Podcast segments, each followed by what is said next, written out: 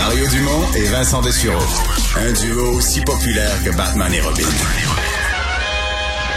Cube Radio. Alors, euh, débat enflammé euh, depuis le dépôt du projet de loi qui euh, vise à mettre fin à l'urgence sanitaire. Euh, débat enflammé à l'Assemblée nationale. Tous les partis d'opposition qui ont reproché au gouvernement de s'être gardé euh, trop de pouvoir ou des pouvoirs qui durent trop longtemps pour la suite des choses. on en parle immédiatement avec le porte-parole de Québec solidaire en matière de santé, Vincent Marissal. Bonjour. Oui, bonjour Mario. Bon, qu'est-ce que vous reprochez? D'abord, on a l'impression que tout le monde veut mettre fin à l'urgence sanitaire, mais qu'est-ce que vous reprochez au projet de loi de, de, de continuité? Là? Ben, c'est clair d'abord que tout le monde veut en finir avec l'urgence sanitaire. Tout le monde voudra en finir idéalement avec la pandémie. Là, ça fait deux ans que ça dure, mais ça fait deux ans aussi que le gouvernement dirige par décret, dirige euh, à partir du bunker du premier ministre, sans rendre compte à l'Assemblée nationale, sans avoir de débat vraiment avec l'Assemblée nationale. Sinon, nous, on est mis devant le fait accompli, puis les décisions sont les suivantes. Alors, on s'attendait à ce que le gouvernement euh, dise, bon, ben, il va y avoir effectivement une transition, mais on s'engage à plus de transparence puis à rouvrir le débat avec l'Assemblée nationale, se fait dans d'autres parlements comparables à travers le monde, où on donne aussi la parole à l'opposition. Il y a même des endroits comme l'Écosse où il y a vraiment comme des comités. Nous, on est toujours comme à la remorque du gouvernement qui prend ses décisions en vase clos puis qui nous arrive en conférence de presse puis qui nous dit ça va être ci, ça va être ça. Parfois, on l'apprend même dans la Gazette officielle. Des fois, on apprend que ça marche pas parce qu'après ça, c'est les gens dans le milieu qui nous disent il y a eu un décret en santé, mais ça marche pas pantoute. Après deux ans, là, M. Dumont, je vous dirais qu'on a été patient au début, on comprenait, là, puis on a été même, euh, on a travaillé de concert avec le gouvernement en disant on veut pas trop brasser la cage parce que là, il faut se sortir la tête de l'eau, puis il y a vraiment une pandémie. Mais là, le gouvernement exagère. Là. Ça fait un bon moment qu'il exagère avec cette façon de, de gouverner qui est assez autocrate. Euh, je pense qu'ils ont pris goût. Mais vous, vous savez, vous le connaissez, là, le système parlementaire au Québec quand on est majoritaire au Québec puis dans les parlements britanniques, là, quand on est majoritaire, on a déjà beaucoup de pouvoir. Ajouter en plus les décrets puis l'urgence sanitaire, qui, est, qui, est, une espèce de, de, bulle de verre, ça devient invivable. Puis là, le gouvernement prend beaucoup trop de pouvoir. Mais, mais, tout ça, je le comprends bien. Euh, la question du pouvoir d'un gouvernement majoritaire qui en plus se donne des pouvoirs plus extraordinaires en étant en, en, en situation de pandémie, donc en déclarant l'urgence sanitaire, ça on le saisit bien. Puis on saisit bien aussi que comme opposition, vous avez donné de la corde au début en disant faut que le gouvernement puisse agir face à une crise imprévue euh, qui, qui, bouleversait toute la société. Je pense que c'était responsable de le faire. Puis je comprends que l'opposition, mais là, veut ramener l'élastique en disant wow, là, veut dire on, on, est un parlement, on a un job à faire, on a un contrôle parlementaire à faire. Ça, je saisis bien ça.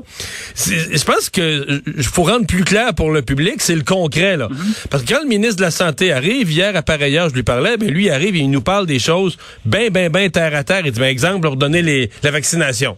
Ben, au Québec, selon nos lois, là, on pourrait pas avoir un vétérinaire, une hygiéniste dentaire, toute une, toutes sortes de professions là, liées à la santé, mais qui viennent vacciner, ils n'ont pas le droit.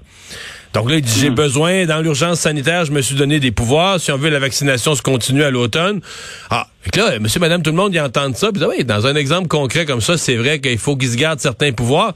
Et, c'est là qu'il faudrait, je pense, que l'opposition, vous puissiez plus concrètement mettre le doigt sur des exemples de de, de, de pouvoir de pouvoir exagéré, de pouvoir inacceptable. Parce que ça, je pense pas que vous êtes contre ça, la vaccination. Là. Non, non, non, non. Cela dit, en ce moment, la vaccination, ça roule, là, puis on n'est pas dans les premières vagues de vaccination. Là. Cela dit, je vais vous donner un exemple très, très, très concret. Je vais même vous le chiffrer. Les contrats de gré à gré, 4 milliards. Juste dans la dernière année. 4 milliards de contrats de gré à gré. On n'est plus dans l'urgence. Les masques, les gants, les jaquettes, on les a trouvés. là c'est bon. Là. On n'est plus là, au début de la pandémie où il fallait courir tous les aéroports de la planète pour essayer de trouver des masques puis, puis, puis, puis du, du, matériel, là, puis les, les, les petits Q-tips qu'on se rentre dans le nez. Donc, vous trouvez que le gouvernement a exagéré le gré à gré? Oui. Ah, carrément. D'ailleurs, ils sont très mal à l'aise par rapport à ça. faut les entendre. Là. Sonia Lebel, il y a deux jours, qui disait non, non, mais vous savez, là, dès qu'on va adopter ça, on pourra plus faire ça pendant tout. Hier, Christian Dubé qui dit non, non, non, de toute façon, on le fait déjà plus qui n'est pas vrai parce qu'il y a le devoir notamment qui a trouvé trois contrats qui ont été donnés au début du mois. C'est bien sûr que pour le gouvernement, c'est plus facile. C'est plus facile, ça va plus vite. Hein? Il n'y a pas trop de, de ce que les Anglais appellent du red tape. Là. Il n'y a pas, trop trop de directives à suivre. On donne le contrat, appelle quelqu'un, donne le contrat, puis ça règle comme ça. On peut même, avec ce qu'ils nous ont mis sur la table, prolonger les contrats qui ont déjà été donnés au-delà de cinq ans après euh, la fin de l'urgence sanitaire, ça commence à faire beaucoup, là. Ça mais commence vous, à faire beaucoup, puis ça, on baisse la garde. Mais votre interprétation, c'est que les contrats de gré à gré seraient encore possibles avec la nouvelle loi, parce que Christian Dubé dit non. On pourrait aller au plus loin, on pourrait reconduire attends, un contrat de rentreposage qui est déjà signé, puis le matériel est dans l'entrepôt, on ne veut pas le sortir de là, mais il dit il n'y a aucun nouveau contrat de gré à gré qui pourrait être donné. Vous, euh, vous partagez pas son, son analyse, son interprétation de son propre projet de loi? Ben, deux choses là-dessus. D'un, là, sur la fin totale des contrats de gré il a dit j'emprunte une obligation morale. Moi, j'en ai voté, là, puis j'en ai étudié des projets de loi que j'ai député. Là, j'ai jamais vu aucun article qui parle d'obligation morale. Ça n'existe pas. Ça. On vote pas d'article de loi sur l'obligation morale. Ça vaut l'obligation morale. Ça vaut pas plus que ça. La deuxième chose, c'est qu'ils en ont tellement donné que s'ils en reconduisent ne serait-ce que 10% ils peuvent en reconduire un sacré paquet. Nous autres, on veut que ça arrête, mais on veut pas donner la possibilité au gouvernement juste de continuer de dire bon, mais ça va bien comme ça, là, tout est beau, là, fait qu'on fait juste reconduire ça comme ça, puis on n'aura pas de compte à rendre. On peut pas continuer comme ça, là. On peut pas d'un côté de la bouche dire la pandémie est pas mal finie, on peut commencer à revivre normalement, puis on va on va siéger à 125, puis les gens vont pouvoir aller au restaurant, puis bientôt il y aura même plus de masque, puis d'un autre côté se garder des pouvoirs extraordinaires dans le sens de hors de l'ordinaire ça, ça marche pas. D'ailleurs, j'ai cru comprendre dans les dernières heures que M. Dubé euh, va peut-être retourner faire ses devoirs, là. C'est à vérifier, là. Mais moi, je pense que ce projet de loi-là, de toute façon, il est mort-né. En ce qui me concerne, là, il devrait, il devrait le mettre à déchiqueteuse, retourner travailler en fin de semaine, là. Moi, je suis même disponible, je peux donner des suggestions. Je, suis prêt lundi matin à recommencer avec un autre projet de loi. Mais celui-là, dans sa forme actuelle, je crois que ça ne passera pas le test.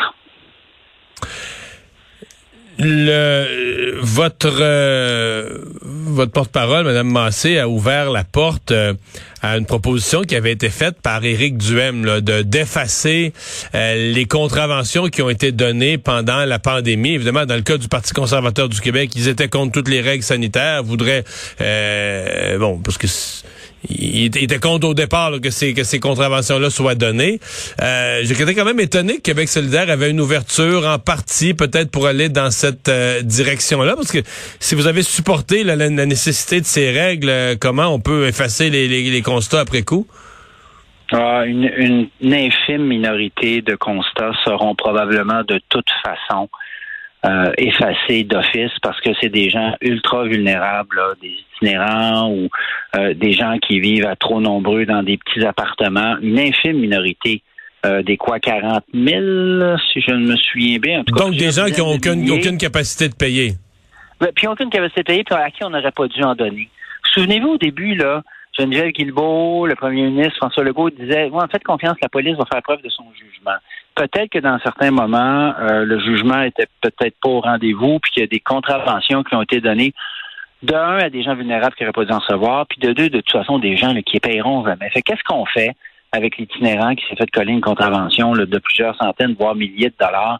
Est-ce qu'on va traîner ce type-là ou cette personne-là devant les tribunaux pendant des années puis qu'on finit par la mettre en prison? Ben encore là, c'est le gros bon sens. Là. Soyons, soyons logiques.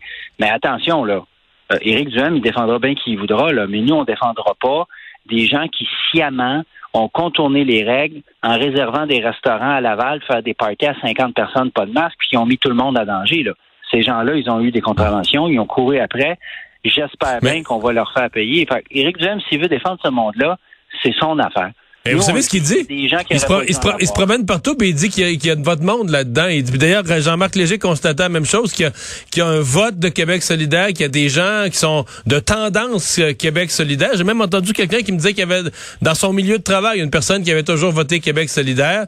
Puis là maintenant, soit des gens qui sont pour les médecines naturelles, puis étaient Québec solidaire, puis là ben ils sont revirés Éric Duhem. C'est, c'est, ça, doit vous inquiéter. C'est quand même quand même un gros virage politique pour ces gens-là, j'en conviens. mais mais je suis pas mal sûr qu'il y a des gens qui ont voté à CAC puis qui commencent à penser à Québec solidaire. Il y a plein de gens qui votaient PQ, de toute évidence, qui se sont mis à voter Québec solidaire.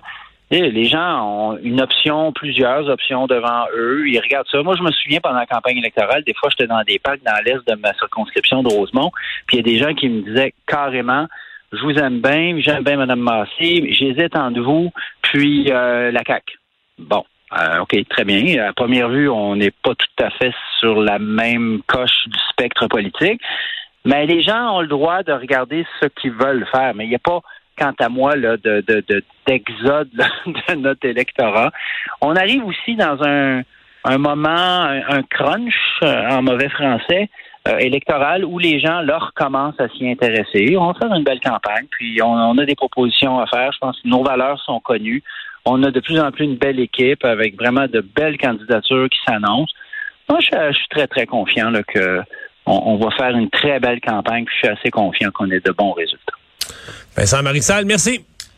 Au revoir.